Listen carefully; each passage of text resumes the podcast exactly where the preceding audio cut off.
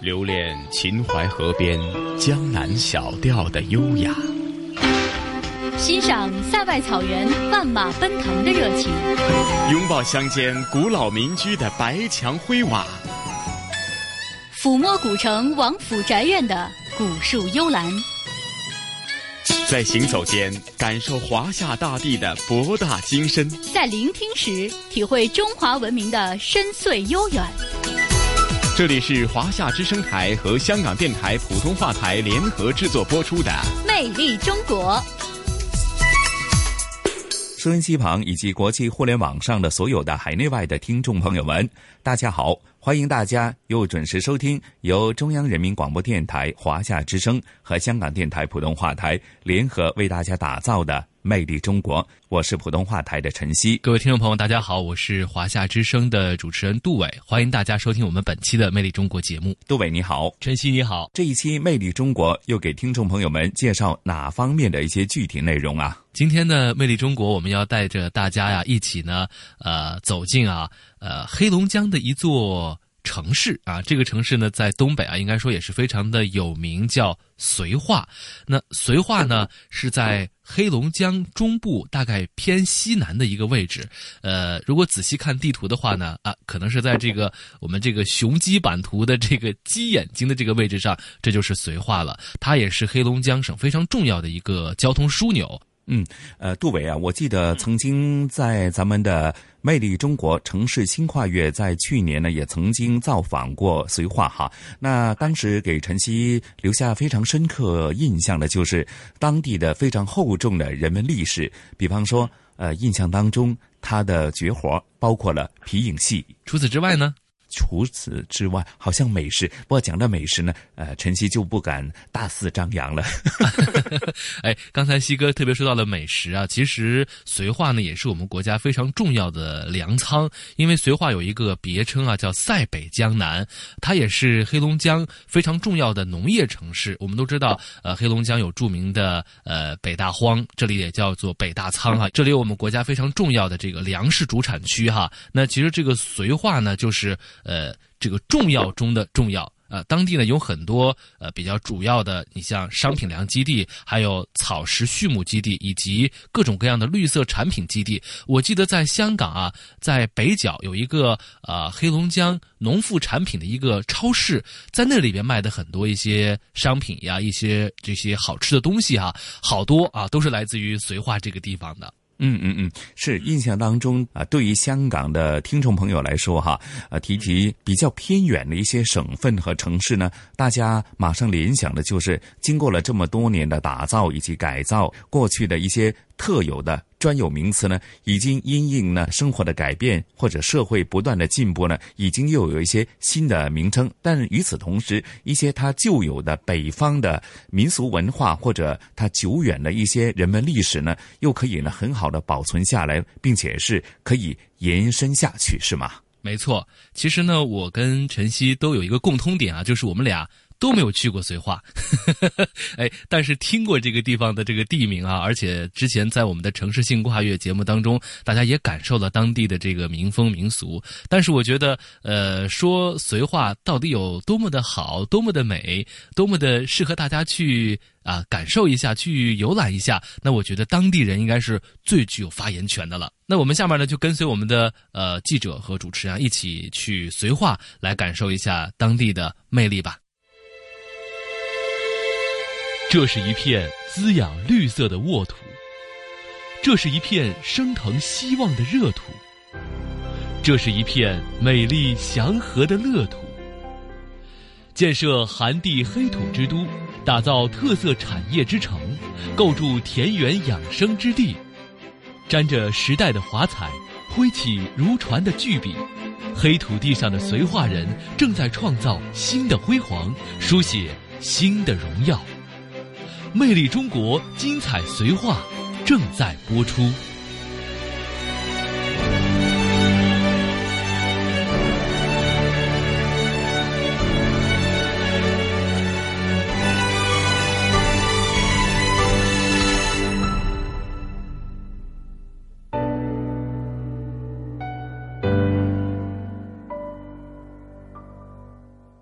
收音机旁的听众朋友，大家好，欢迎收听我们今天的《魅力中国》节目，我是主持人杜伟。我们今天将带大家一起走进黑龙江的一座非常美丽的城市绥化。说到绥化，也许你会说这里有非常丰富的农副产品，也许你会说这里有生机勃勃的绿色产业。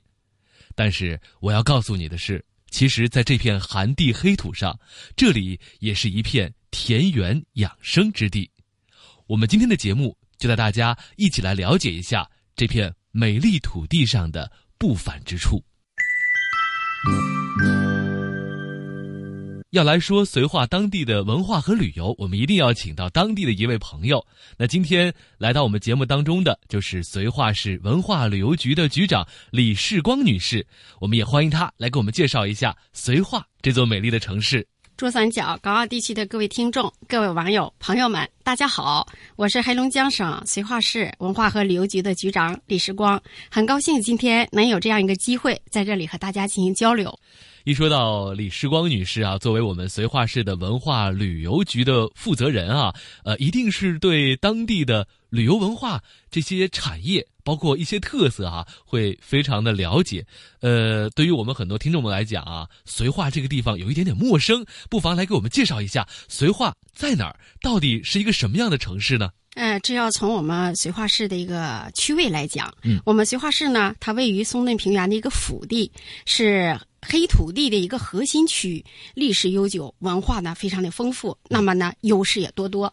首先呢，绥化有一个区位上的优势，向南南也是北国冰城的哈尔滨。啊，向北呢北望是黑河口岸，离俄罗斯很近。哎，对对对。那么往东呢是东临伊春临海，嗯，向西是西接大庆的油田，应该说是我们黑龙江省的一个产业最为密集，经济呢也最为发达。要素呢也最为齐全，人口最集中的哈大绥齐经济圈的核心区。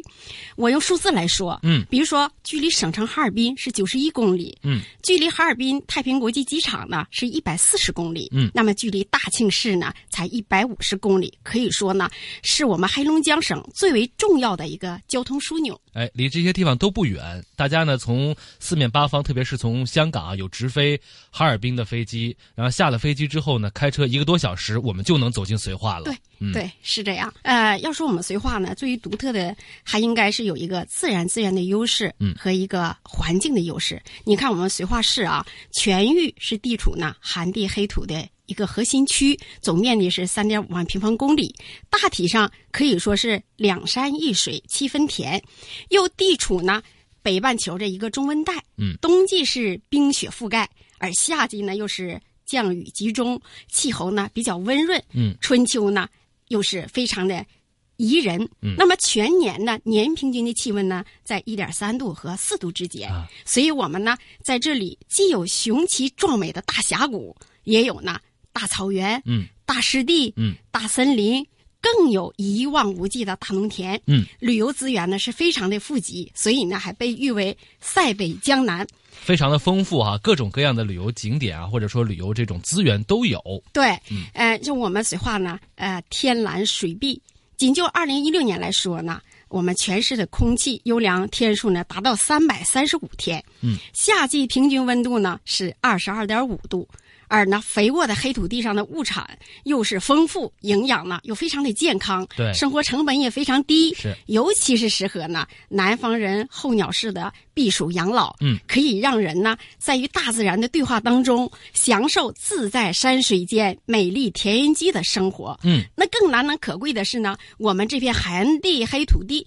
因为。开发的较晚，迄今呢仍然是生机无限。嗯，那么今天呢，我们绥化市委呢提出打造田园养生之地，依据的呢也正是这样独特的一个绿色资源和环境基础。嗯，那听完了李局长的介绍之后啊，我确实对绥化这个地方充满了好奇哈。我有一个问题啊，我们都知道黑龙江有著名的大兴安岭、小兴安岭，这个绥化离这些地方远吗？不远啊。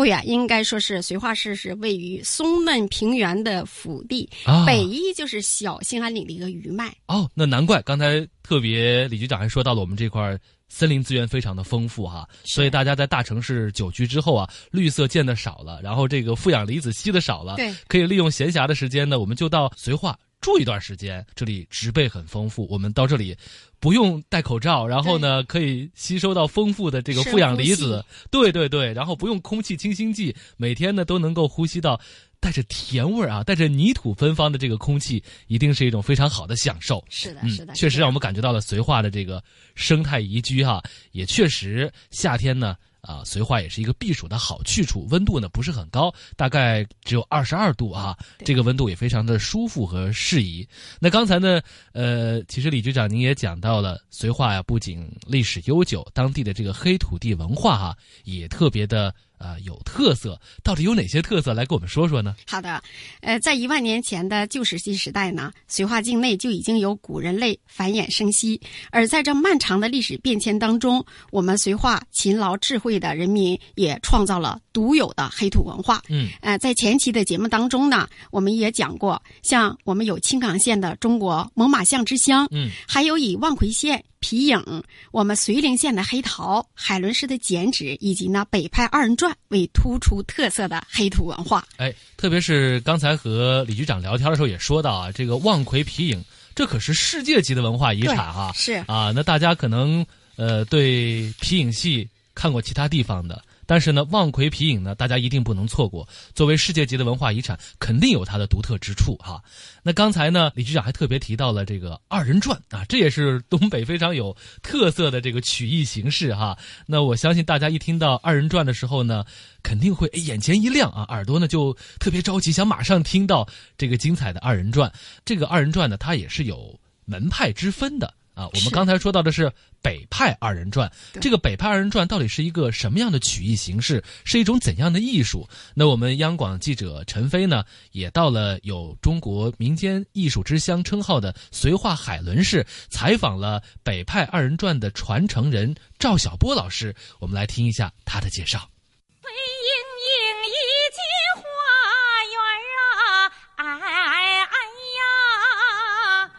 绝对不是走进海伦市文化中心，赵小波老师正在和他的学生进行排练。那一盆开的本事，这一盆儿开的本是老来少啊，那一盆儿开的本是牡丹王啊，对，一定要就是眼前的赵小波，风姿卓越，眉目流盼。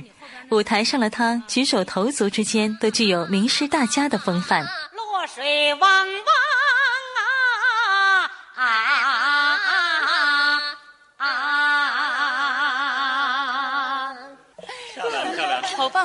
老师，这是什么戏啊？这个是西厢观花一段儿。现在呢，就是说你别让赵小波从小就对二人转着迷不已。十七岁的时候，他原本打算去学习唱歌，后来因为家贫，他决定改学二人转。他付出了异于常人的汗水和泪水。学成后，他跟随戏班子辗转于田地工厂中演出。虽然条件艰苦，但群众的支持一次次的坚定了他的艺术信念。脚底下，你看车斗上就垫着三块砖，就这么高吧，三块砖啊，那都是这这鞋都湿了，但是呢，老百姓还是给我打着伞让我上。哎，真的，我那次我特别感动，就是老百姓的那种渴望的眼神，我们真的一看见了，我们就是不得不好好演，不得不使劲唱。二人转的唱词诙谐幽默，富有生活气息，唱腔素有九腔十八调、七十二嗨嗨之称，共三百多个。唢呐、板胡是二人转的主奏乐器。嫂子的身体可安康啊！嗨嗨是讲就是说我们唱腔里头最典型的是对儿火嗨嗨拿了一壶孩儿啊，对儿火嗨嗨拿了一壶孩儿啊，拿了一壶拿了一壶拿了一壶孩儿啊，说是七十二嗨嗨也是表现就是唱腔的丰富性。东北有句话：“宁舍一顿饭，不舍二人转。”二人转的表演有四功一绝：唱、说、做、舞、手绢、扇子、大板、玉子板等绝技。经典剧目有《包公赔情》《女大十八变》《西双下书》《杜十娘》等。南靠浪，北靠唱，这个是有区分的。我们北派二人转呢，是以唱功见强的，就是以唱为主，传统段子老百姓特别喜欢。二零零六年，东北二人转被国务院列入第一批国家级非物质文化遗产名录。赵小波等演员被文化部命名为东北二人转非遗传承人。二零一二年，海伦市成立了北派二人转传承保护中心，开办了赵小波二人转艺术班，培养后续人才。如今，赵小波已经成为老百姓心中公认的关东第一蛋，是家喻户晓的明星。但在赵小波心里，二人转才是真正的明星。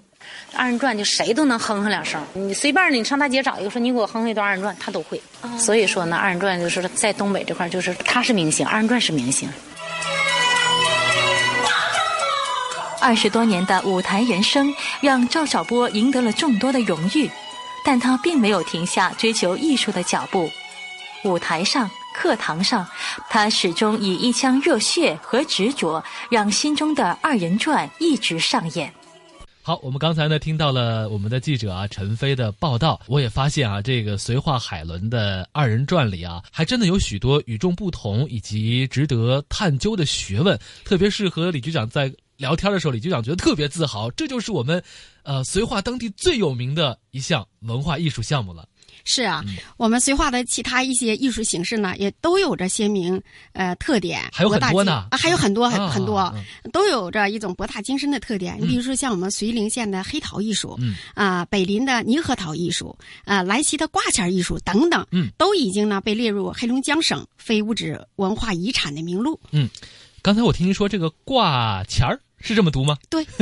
带个儿化音哈。对，挂钱儿啊，听起来挺有意思的，相信不少朋友觉得很感兴趣啊。不太好读，挂钱后面带一儿，挂钱儿，这 这个是一个什么样的艺术形式呢？嗯，这个呢，在我们当地呢，儿化把它称为挂钱儿。嗯，这个挂钱儿啊，嗯，就是过去在我们东北啊，有一些大户人家过年的时候，为了显示自己家的富有，就把这个钱呢穿起来挂在家里。这样呢，自己家里人每天能看到，来到家里的亲戚朋友呢也能看到。嗯，那么家里穷的人家呢，他没有钱挂起来，所以呢，就用纸剪成钱的形状，也把它呢挂出来。嗯，那么以后呢，随着生活水平的提高，当年那种呢纸质的大钱儿，演化变成了精美的民间工艺品，我们就称之为挂钱儿。那么兰溪的挂钱儿呢，在我们绥化全市。黑龙江省乃至全国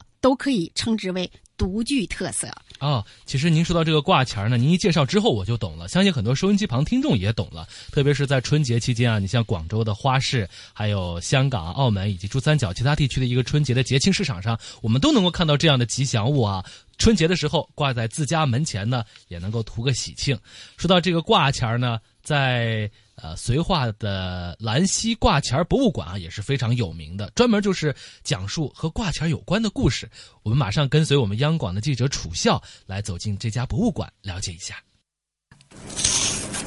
可以大也可以小，其实这两种线条特别美。你听，这是剪纸的声音，而此刻正在剪刀之下的不是一般的剪纸，它的名字很好听，叫做挂钱。它诞生的地方是绥化市兰溪县。后来，在漫长的时间长河中，挂钱已经不再是钱的形状，而是演化成长条的模样了。中间呢是剪出一幅玲珑剔透的画面，而下面剪出的是随风飘动的流苏。中间的这一幅剪出来的画呀，是挂钱最好看、最妙的地方。这幅画的用心设计啊，在兰溪挂钱博物馆馆长，也是挂钱艺术的第五代传承人李树增看来啊，是挂钱和一般的剪纸相比最大的不同。这幅作品完全出于一个朋友相约之下，说你给我设计一个，我想搬搬新居，想设计一个镇宅的这么一个挂钱。它这个这个斧子，这个斧就是一个斧的谐音。他又把里头设计一个平安是平安是斧，嗯，他这个斧子下边这还批，你看这个续着批小人，不在这个斧这个苹果里头呢，又设计几个牡丹，牡丹这个花开富贵，嗯，这个有一张一个苹果叶又象征着一张人的一张嘴，是吧？人你是吃饭也好，什么也好，离不开一张嘴。另外，你看这外轮廓，整个外轮廓，它又是咱们都知道百财，白菜，白菜哎，你看它的穗儿表现的，你看着看不看是啥？古钱币嘛。哦，是古钱币。对呀，用古钱币，它依然还是钱，挂了它还是钱。所以说，这个艺术语言就是兰溪挂钱它就能有这么丰富的内容。从李树增的师傅兰溪县文化馆馆长孙福生开始，兰溪的挂钱艺人开始形成了规模，创作出大量的艺术珍品。孙馆长编写的《中国挂钱图集》收录了大量精美的挂钱图样。这个时候的挂钱和东北的冰雪环境、地方文化都关联起来，有了更多的新意。比如啊，挂钱的外扩突破了传统的直线。例如呢，一幅叫做“五谷丰登”的挂钱就采用蔬菜的外形作为外扩。另一幅呢，叫做“松鹤延年”的挂钱呢，采用宫灯的外扩做外形。而在兰溪的挂钱博物馆里啊，最显眼的位置是一面由挂钱剪出的气势恢宏的九龙壁。这面九龙壁呢，是兰溪的挂钱艺术创作者完全的按照故宫九龙壁的图样来剪制的，长约八米，高约三米，可以称为中国挂钱之最。艺术也应该往前走，这才能更把原始东西发挥出来。在今天的兰溪，大概有一百多人还会剪挂钱。精美的挂钱啊，可以装裱成艺术品；而寻常的挂钱，也依旧会在每一个新年飘上家家户户的门楣，剪贴着丰富宽阔的世界。就像这里人们常说的那样：“挂钱之花开满万家，栖在窗棂，飞落天涯。”好，那听完了我们的记者的介绍之后啊，其实相信收音机旁的很多听众朋友和我有同样的感觉，就是绥化真的是有悠久的人文历史、淳朴的民俗风情啊，李局长。是啊，其实，在我们绥化市的兰溪县呢，不仅有挂钱儿这样的非物质文化遗产，还有东北民俗文化旅游第一村。嗯，这个第一村呢，就在我们兰溪县的黄崖子民俗村。呃，春节前呢，都要举办年俗节。在那里呢，你可以体验到地道的东北年味儿。哎，一说到这个年俗节哈，大家就会，呃，特别想了解一下，特别是到了春节期间，外面白雪皑皑的哈，这个年俗节到底是一个什么样的活动呢？李局长给我们介绍一下。哎，好的，呃，我们中国人呢，历来都非常重视家庭，嗯，呃，非常的盼望着团圆。每到春节的时候，无论是身在天涯海角，人们心中呢，都会涌起一个强烈的念头，那就是回家过年。嗯，但是近些年呢，随着社会的发展进步，我们都感觉到身边的年味儿啊，越来越淡了。串门拜年变成了微信祝福，嗯，阖家团聚。变成了视频聊天儿，对。而在我们绥化兰溪县的黄崖子民俗村，你却能找回逐渐消失的年味儿，体验呢东北农村热烈质朴的春节氛围。那其实，呃，在当地哈，这个黄崖子到底是一个什么样的一个村子？哎，这个黄崖子东北民俗旅游文化村呢，嗯就坐落在美丽的呼兰河西岸，距离哈尔滨呢仅六十四公里。啊，很近。对，说起黄崖子这个名称的来历呢，就有着强烈的东北特征了。历史上呢，由于呼兰河水呀、呃，当时经常的泛滥，嗯，拉哈港被浪头反复的冲刷，那么时间长了，内部的黄土呢逐渐暴露出来，形成了一处处陡峭的黄土悬崖，所以呢，被当地人呢形象的称之为黄崖子。嗯，那么到了清代道光年间的时候呢，山东啊登州饥民在这里呢就开荒立造，形成了黄崖子村。可以说呢，黄崖子村本身就是关内关外文化交融的一个真实的写照。嗯，那当地应该说，呃，它的这个文化的这个特色，可能跟传统的东北文化会有一些不太一样的地方，是吗？是的，嗯是的。你像黄崖子屯儿呢，它近年来呢，陆续建成了一系列的民俗景观，嗯再现了当年呢闯关东那些人生产生活的一个情景，嗯也解读了东北农家风情，呃，如同呢。让人们呢走进了一段渐行渐远的岁月，嗯触摸到祖辈烙刻在心底的那份关东情结。对，这也是一份心灵的归宿哈。说到这个过年过节哈，特别是过春节，大家除了是找到心灵的归宿之外呢，呃，除了心灵上的这种感受，我觉得胃口的这种感受也是特别重要的哈。一说到东北过年，肯定家里边要有这个杀猪菜哈，不知道当地这个民俗村会不会有呢？有，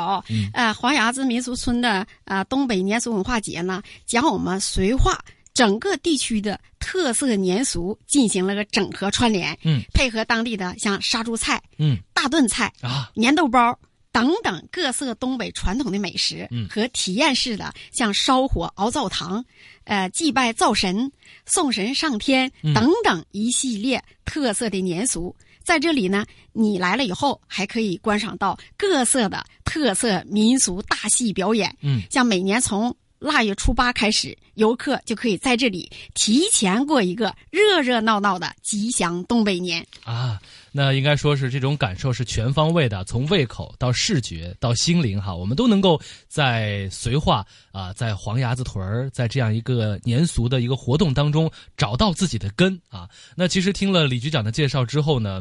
我相信很多的朋友和我一样，已经感受到那里浓浓的年味儿了。虽然这个二零一七年的春节刚过去哈，我们开始期待二零一八年啊，或者以后有机会的时候，一定要去绥化去过年，感受家的味道。呃，其实我也想问一下李局长啊，其实南方人哈、特别是我们收音机旁的港澳和珠三角地区的听众啊，对北方的这个冰雪是特别的迷恋的啊。到了冬季，大家都特别的想看看冰灯，想去尝试一下滑雪。那我们绥化的这个冬季旅游哈、有哪些特点呢？给我们介绍一下。呃，我们绥化呢，一年有半年都是冬季。嗯，呃，冬季最低的温度呢是达到零下三十多度。从几月份大概就可以到冬季了呢？冬季呢，基本上是从呃十月中旬嗯转过来到下一年的四月中旬，啊半年的时间。很漫长，都能感受到冬季的旅游哈。对对对，嗯呃，要说我们绥化冬季旅游最大的特色呢，呃，要数像肇东市的大四海渔猎冬捕文化节，嗯，还有我们绥宁县的运动七彩城，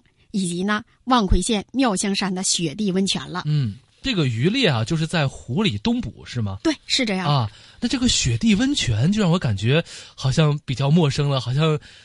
去尝试的机会不太多啊。像我这种怕冷的人，会觉嗯得是不是会特别冷，容易感冒呢？不会的，啊，呃，在一般人们的印象当中呢，泡温泉都是那种热气腾腾的，对跟冰天雪地呢很难产生联系。嗯，但是呢，在我们绥化望奎的妙香山，来到这里面的雪地温泉，就能体验一回温泉水滋润身心，冰雪天震撼视觉的奇妙感觉。啊，这个妙象山的温泉水啊到底有什么独特之处啊？像您刚才说的，让我感觉好像很奇妙、很奇幻的感觉哈。它的独特之处呢，就在于，呃，它的温泉水，嗯，全部是从地下一千六百二十米深的呃地下抽取出来的，嗯是优质的可以饮用级的温泉水。啊，水温呢常年保持在五十二度，嗯而且水质优良，富含多种矿物质和微量元素，嗯，对人体呢也是非常有益。对，有的地方的这个温泉水好像就是不能喝的，对但是我们这儿的温泉水既能泡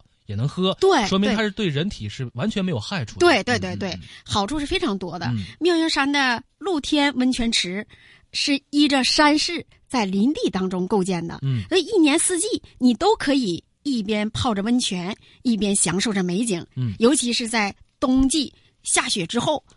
我们游人来到这里，先在更衣室换好泳衣，嗯，披上浴巾，踩着厚厚的积雪，很冷啊。哎，对，走在室外零下二十多度的寒冷里，嗯来到温泉池旁边，嗯。把身体慢慢的浸没在温暖的泉水里，我应该会很快马上跳下去。那种舒爽和痛快，嗯。从脚趾尖一直爬到头顶，对。爽爽的体验冰火两重天的那种感觉。是。在温泉池里面呢，嗯。你泡上以后，闭上眼睛，做几口深呼吸，让雪花那种独有的清冽和温泉袅绕的水汽一起从你鼻腔里面 弥漫开来，你会感觉温泉水的能量散布向全身，嗯。那种感觉是很奇妙的一种享受，在其他地方你是找不到的。啊，给人感觉像是自己快蒸熟了的感觉，因为外面是冷的嘛，然后你的身体是热的。对这个时候如果大家仔细看呢，会发现可能你的头发上呀，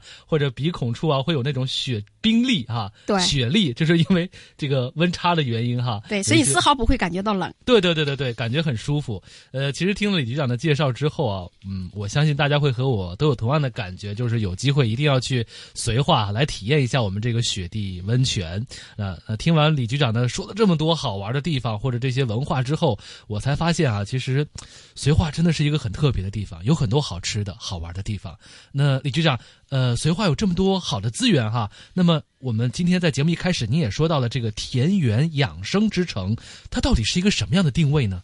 呃，是这样的，呃，绥化是一个北方的内陆城市，嗯我们的定位呢，就是依托绿色的大背景，打造田园中的城市，嗯在农事、农务、农耕。农家等田园空间的基础上呢，挖掘我们的农区生产、生活、生态的功能，嗯探索呢休闲度假、农事体验、定制消费、养生养老等多种形式，推进特色小镇、农业主题公园建设，推动食养医居游五在绥化。嗯，今年呢，我们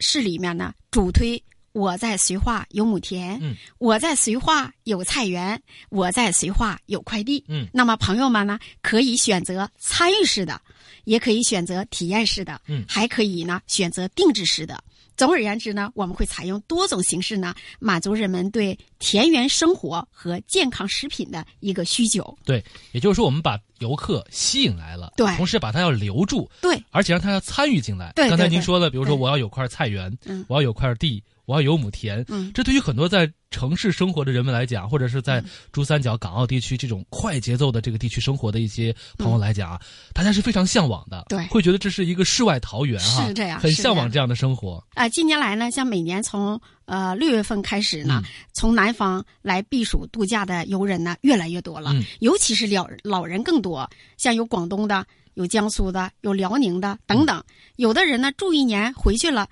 第二年又来了，嗯再来的时候呢，还把身边的朋友、亲人呢也都带过来了。哎，这是一个活广告哈，因为在这里不仅是赏心悦目，而且呢，我们还能够吃的绿色，吃的更加美味哈。是我们始终离不开吃啊。是是这样好是这样刚才李局长给大家介绍这么多之后啊，相信大家对啊、我们今天的这座推荐的城市绥化有了更多的了解和认识。我们下面就一起来听一听绥化市委书记瞿敏此前在接受央广记者采访时，向珠三角地区和港澳地区的听众们发出的邀请。我是黑龙江省绥化市的市委书记瞿敏，很高兴有机会在这里与大家交流。绥化是一个值得端详、品味、记忆的新兴城市。绥化的名字出自《诗经》：“福履随之，绥是安好，化乃造化。”绥化地处世界仅存的三块黑土地之一的松辽平原核心区，松嫩平原腹地的呼兰河流域，是距省城哈尔滨最近的地级市。绥化万里沃野，物华天宝，人杰地灵。今天，我代表五百五十万热情质朴的绥化人民，为珠三角地区的人民送去寒地黑土的问候，发出田园养生的邀请。欢迎您走进绥化，深刻感受绥化这块滋养绿色的沃土、美丽祥和的乐土、升腾希望的热土，体验我们龙江大地独特的绿水青山、冰天雪地和寒地黑土交汇融合的北国风情。那么刚才呢，曲敏书记啊，已经向大家发出了来绥化田园养生的邀请哈。那在这儿呢，我们央广的记者乔仁慧哈，也是随机采访了两位连续多年哈在绥化避暑的南方老人，我们来听听他们啊，呃，对绥化的感受。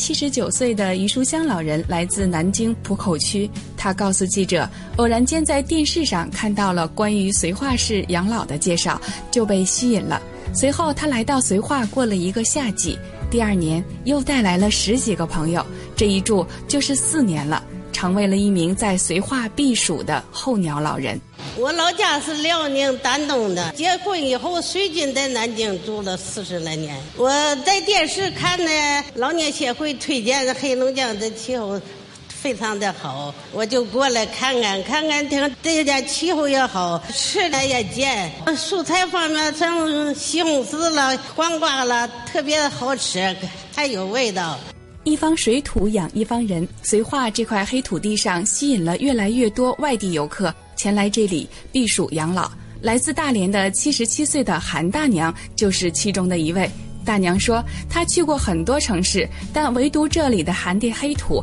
能种出正宗味道的果菜。就我觉得黑土地长出这个蔬菜，我觉得味道很好的。你看我吃茄子蒸一下子，完了自己多少用点酱拌一拌，我这吃的很习惯的。北方这个大茄子真好，一个茄子一个土豆，还有就是红薯哈，两种嘛，不是有那黄颜色的，有个红的吗？吃那也很好，吃那对人身体很好。我到这儿来吧，血压很正常的，你看多好，而且它这位置呢，空气很好，完了还没有那么多的尾气。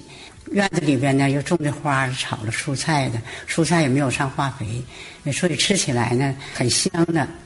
幽静舒适的住宿环境和服务，完备的设施，让他选择了晚年在这里定居。每天中午呢是三个菜一个汤，说我觉得吃起来也觉得很可口的，所以很满意。住的房子呢也很好，屋里头面积也很大的，再就是这个价位呢也不贵，两人住这个屋应该是一千八。屋里边什么设施都有，电视啊，嗯，你是冰箱啊，洗衣服也不用你自己洗，收拾卫生这都有保洁员，我觉得这很满意的。再就是他们工作人员，呃，无论是经理呀，或者是一般的工作人员，嗯，对我们的呃态度都很热情的，就像对待自己的父母一样。看他们那种态度对我们，我觉得心里很热乎乎，就像在家一样。节目的时间呢，马上就要到了，也再次非常感谢啊，李时光局长来到我们的节目当中，来和大家一起来聊一聊绥化这座城市，也来认识了这座城市的田园养生。那么节目的最后，李时光女士，您还有什么话想和我们的听众一起来分享的呢？啊，我想和各位朋友说，绥化是中国寒地黑土核心腹地，孕育滋养的一颗璀璨明珠，更是一座呢蓬勃发展的希望之城。寒地黑土。是大自然的恩赐，也是我们勤劳智慧的绥化人民用汗水浇灌的热土。未来呢，随着我们绥化市委打造寒地黑土之都、绿色产业之城、田园养生之地的战略目标的逐步实现，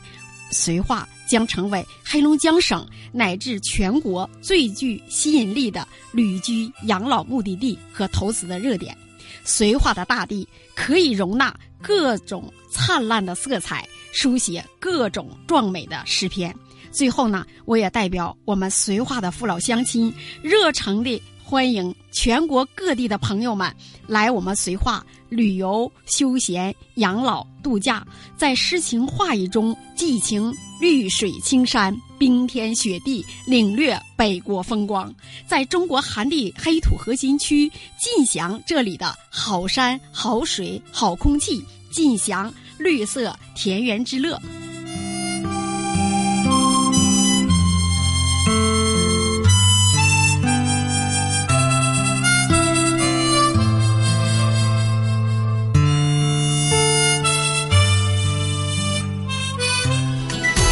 这里是华夏之声台和香港电台普通话台联合制作播出的《魅力中国》。好，那刚才呢，我们的节目啊，带大家走进了黑龙江非常重要的一座城市绥化。我们了解了当地的文化，了解了当地的旅游经济发展，还有民生。那通过我们今天的节目呢，大家啊是能够深刻的感受到啊，这个绥化确实值得大家一看。而且呢，据当地人说啊，其实呃冬天如果去绥化的话会特别冷，北国风光啊虽然好看，但是气温太低不太适宜。那这个时候春天和秋天的时候啊，往往是最适合到当地。走一走，看一看，然后呼吸一下大自然那种空气的清新，呃，所以这个时候呢，建议大家有机会啊，可以去当地感受一下了。嗯，是啊，杜伟啊，其实。我相信呢，咱们魅力中国的忠实的听众朋友们呢，呃，刚刚听我们的节目内容，或许他会和我们去年的城市新跨越呢，呃，做一个呃更深入的一个比较哈。那其实对于黑龙江省或者绥化的周边地区以及它的一些人文历史，甚至是一些民俗风情、地道的美食呢，或许呃就有更深的一个了解。甚至呃，比方说对于咱们南方人来讲，对于香港的听众朋友来讲，或许呢，呃，更是对他。们有更大的这个吸引力啊！是的。而且呢，从这个呃香港啊有直飞到哈尔滨的飞机啊，再坐车一个小时就能到当地了，所以呢，这个距离问题啊，大家可以不用过多的考虑了。嗯，呃，距离不是问题，呃，设计好、安排好哈，说不定啊，将下一次呢，呃，去旅游的这个目的地呢，就定在黑龙江省绥化地区哈，说不定呢，令到您呢，呃，去到的时候呢，和咱们的节目内容再做一个一一对应呢，你会有更大的体会哈。没错，那我们刚才呢是在内地啊走了走，看了看，那今天的香港故事，西哥要带我们去哪儿呢？嗯，呃，这一期呢，我们继续去金钟逛一逛哈。那上星期。就提到了呃金钟过往的一些人文历史以及它的一些发展的一些阶段哈。那其实呢呃金钟的发展。呃，接着下来还会继续的不断的在进行当中。那呃，尤其对于杜伟来讲，或许你过往呃在香港呃当这个驻港记者的时候呢，呃对金钟有一定的了解。但接着下来，整体的这个金钟的啊发展呢，不久的将来，它将会超越中环这个大战的哈，因为它将会是六条。港铁线的交汇处，而且它的规模呢，随着不断的拓展、不断的更新，将会呢，呃，起到这个关键的枢纽的作用。那具体的情况是怎样的话呢？那咱们就请出啊，同事雨波和嘉宾主持，来自中国旅游出版社的副总编辑一哥陈一年呢，和大家再来讲讲金钟未来的这个具体的发展，以及它的更为关键的一些。交通甚至是经济文化中心的这个打造部分，好吗？好的。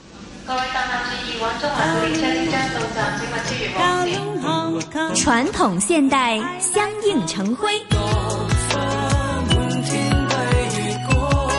中西文化共冶一炉，东方之珠，动感之都，香港故事。香港故事。欢迎来到香港故事节目时间。节目当中，雨波非常高兴，请来香港中国旅游杂志副总编辑陈一年一哥，你好，你好，大家好。上一集香港故事呢，我们一起了解了一下哈香港的政治和经济重力。金钟它的一个历史还有发展，最近呢，因为南港岛线的开通，所以金钟站又大大的扩建了它本身的一个面积，还有它的功能也增多了。嗯，那么这一集呢，就请一哥哈从金钟的港铁站来再介绍一下这个地方。呃，我们这个节目呢，都离不开文化旅游这样的成分。嗯，呃，而金钟站就是这么一个啊集散地。啊，嗯，或者把它当成是一个交通的啊总会啊，嗯，或者是把它当成是一个约会地点啊，就是即使你用别的交通工具，也许都会啊约在在啊哪个出口啊，对对对，著名的汇合点，对，它其实也是香港最早的一条线的一系列的车站之一了哈。啊，一九八零年的时候，它已经是启用了。嗯那么现在呢，它是港铁的港岛线荃湾线的一个转车站，又是南港岛线的一个起点站。以后呢，港铁南北线的终点站呢也会在这里形成，所以它是四大线路的交汇转车站。哎，这就是一个很重要的车站了，很大啊。呃，它将来还会啊超过中环站啊，因为中环站呢，呃，目前还是比呃这个。金钟站大啊，但是将来啊南北线建成啊，就就更大了啊。还有就是正在计划中有一个叫做北港岛线啊，嗯，北港岛线其实是其他线的沿线，把它新设几个站连起来啊，包括了天马站、天马站、会展站啊，那个是在北港岛线啊将会啊建成的，嗯啊，这么多的呃这些个呃车站和路线。组合在一起呢，就使到金钟站将会成为香港最大的一个呃六线交汇的转车站。整个金钟站呢，现在已经有八层楼的深度了哈。嗯哼，从深度来说啊，它还不是香港最深的啊，因为前面还有啊，就是香港大学站，那是因为从半山。一直到地下，嗯，那是随着地势 需要哈。那个是最深的一个站啊，对，它的深度有一百米，嗯，而，呃，金钟站有四十三米，因为它实际上原来在海边啊，就是在它就是在呃以前的海边建造的，所以它还没有这么个高度。嗯，它所以是基本上是从这个海平面啊，真正的是人为的哈，要往地下深入啊，然后呢就去到这个一共有。八个楼层和这个七个出入口。那现在来讲，它的几个出入口啊，都连接了区域的各个建筑物啦、购物区啦，还有中区人行天桥系统啦。公共运输交汇啦等等啊，乘客来到这边呢，其实是非常方便的。我们就来介绍一下，来到金钟站，其实我们可以在周边找到怎样的一个享受。嗯，在高厦林立的中环啊，因为它还是算中环。嗯，金钟是一个很难得的一个很很开阔的地方。嗯嗯，那是可能是因为它后建，再加上后来又有不少的填海地啊，就是说使到它还有相当大的空间。嗯，再加上在设计上呢，要呃对政府建筑啊，就是呃政府总部嗯以及它的其他附属建筑呢，留留下很大的空间。嗯，呃，又还有很多的公园，这样呢，就使到你感觉这儿哈还是呃非常的开阔。在这个区域啊，就是在金钟这个地方呢，有四个公园、嗯。啊，呃，最有名的是香港公园了。嗯你整个香港岛啊，就是呃，它是一个老牌公园，而且嗯呢，有有呃很大的面积啊，嗯。有八公顷。嗯，呃，虽然呃不及这个维园啊，但是维园是在平地上。嗯，而香港公园呢是在坡地上，坡地，它它的这个地势的变化很丰富，嗯，里边呃有水，呃有山，啊，小瀑布啊有温泉，有瀑布啊，那人造瀑布啊，对，哎呃，另外里边还有一些很很有价值的建筑物，嗯，而且特别的鸟语花香啊。那么还有夏雀公园啦，啊，哈，金钟公园啦，还有嗯天马公园等等。嗯，天马公园是最新的一个公园了，嗯啊，建成没多久啊，呃，是二零一一年建成，嗯，哎，就是随着这个政府新总部啊一起建设啊，嗯。也成为它的一个配套工程。对，呃，在这儿呢，你看到是这个景观很好的，呃，因为呃政府总部的大楼啊很新颖，嗯。啊，建成一个叫做门常开这样一个拱一个一个大门型啊，嗯。呃，而这个公园呢，就配合它的这种呃造型啊，就用地长绿这样的概念去设计，嗯嗯，就门常开，地常绿，嗯嗯，哎，所以呢，这里是一个大花园，就是整个。留的这个植被面积很宽啊，嗯。占了八成，就是整个公园有八成就是百分之八十的一个啊就是有花草啊，嗯。有花草和树木啊，呃，并且这里边呢还有一个呃可以作为露天剧场的这一个空间，跟别的公园不同的是，啊、它其实是呃一个跨过天桥的公园。嗯嗯很宽的一个天桥，其实就是上面是花园，下面又是通道，就是融合道在下边通过。嗯嗯而这个花园呢，通过了这个天桥呢，就跟海滨联系起来了。嗯跟海滨长廊联系起来啊。嗯，呃，所以呢，你感觉很立体，啊、嗯也也很丰富的的景观啊，变化很多。嗯，是的。那么另外一边呢，我们看到哈，像正义道的这个裕多利的军营军火库，那么也被活化利用了哈，成为这个高雅展览馆了。嗯，我们在以前呢都分开的啊的介绍过，对、这里就不不详细的讲了。嗯，大家到这儿地方呢，啊、其实还可以就是嗯来回顾一下，就是去、嗯去游览，很丰富的。那么除了到这边进行转车之外呢，我觉得涵盖历史意义之余，还有它独特的味道，这就是我们现在的金钟站这集香港故事。谢谢一哥。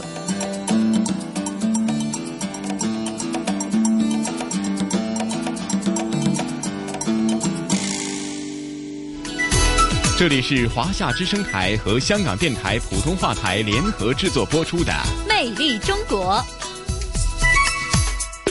收音机旁以及国际互联网上的所有的海内外的听众朋友们，欢迎大家继续收听由中央人民广播电台华夏之声和香港电台普通话台联合为大家制作的《魅力中国》。哎呀，杜伟啊，刚刚听了这一集的香港故事，是否令到您觉得未来打造呃完成了金钟的这个形象和你呃起初在过去的一两年对于金钟的呃这个盖帽呢有一个马上对比呢？应该是，而且我相信，随着这个京中啊，这个地下铁路的这个枢纽工程的建设完成啊，以后大家呃从四面八方来港岛，或者从港岛出发去香港的任何角落，呃，应该说是这种非常便捷的，为大家的出行啊、工作啊、生活提供了很多的便利，这也大大改善了我们的这种城市的生活环境。是啊，不仅仅是游客们有期待，我们其实香港人也非常的期待将来改造以及呃修建过最终的